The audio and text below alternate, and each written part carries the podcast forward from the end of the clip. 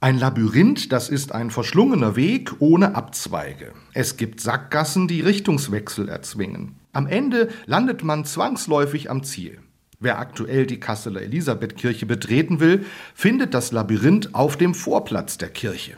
Die Künstlerin Birte Plaut hat es im Documenta-Sommer hier aufgemalt, mit grüner Farbe auf braunen Bodenplatten. Labyrinthe haben eine lange Tradition in und vor Kirchen. In vielen mittelalterlichen Kathedralen gibt es Fußbodenlabyrinthe. In einer Zeit, in der das Lesen und Schreiben nur wenigen Menschen vorbehalten war, sollte das Durchschreiten des Labyrinthes eine Erfahrung ermöglichen. Die Wege der Menschen sind nicht gerade, nicht auf dem schnellsten Weg von A nach B. Das Leben gleicht vielmehr einem Labyrinth. Der richtige Weg ist nicht einfach von außen zu erkennen.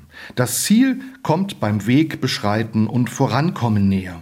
Mag es bei manchen Sackgassen und Umwegen auch anders wirken.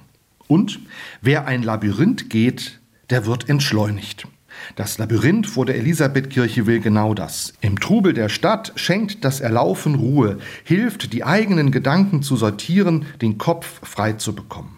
Ein Labyrinth ist kein Irrgarten. Es gibt immer einen Ausweg. Das Labyrinth zeigt, dass es ein gutes Ende gibt. So verstanden Menschen früherer Jahrhunderte das Ablaufen eines Labyrinthes immer auch als symbolische Pilgerreise.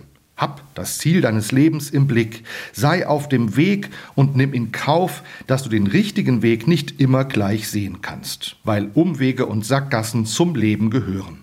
Labyrinthe zeigen, Du kannst negative Erfahrungen nicht überspringen. Sie gehören zur Lebensreise dazu. Am Ende kommst du an. Das ist sicher. So sicher wie die Zusage Gottes, dass er sie auf den verschlungenen Wegen des Lebens begleitet.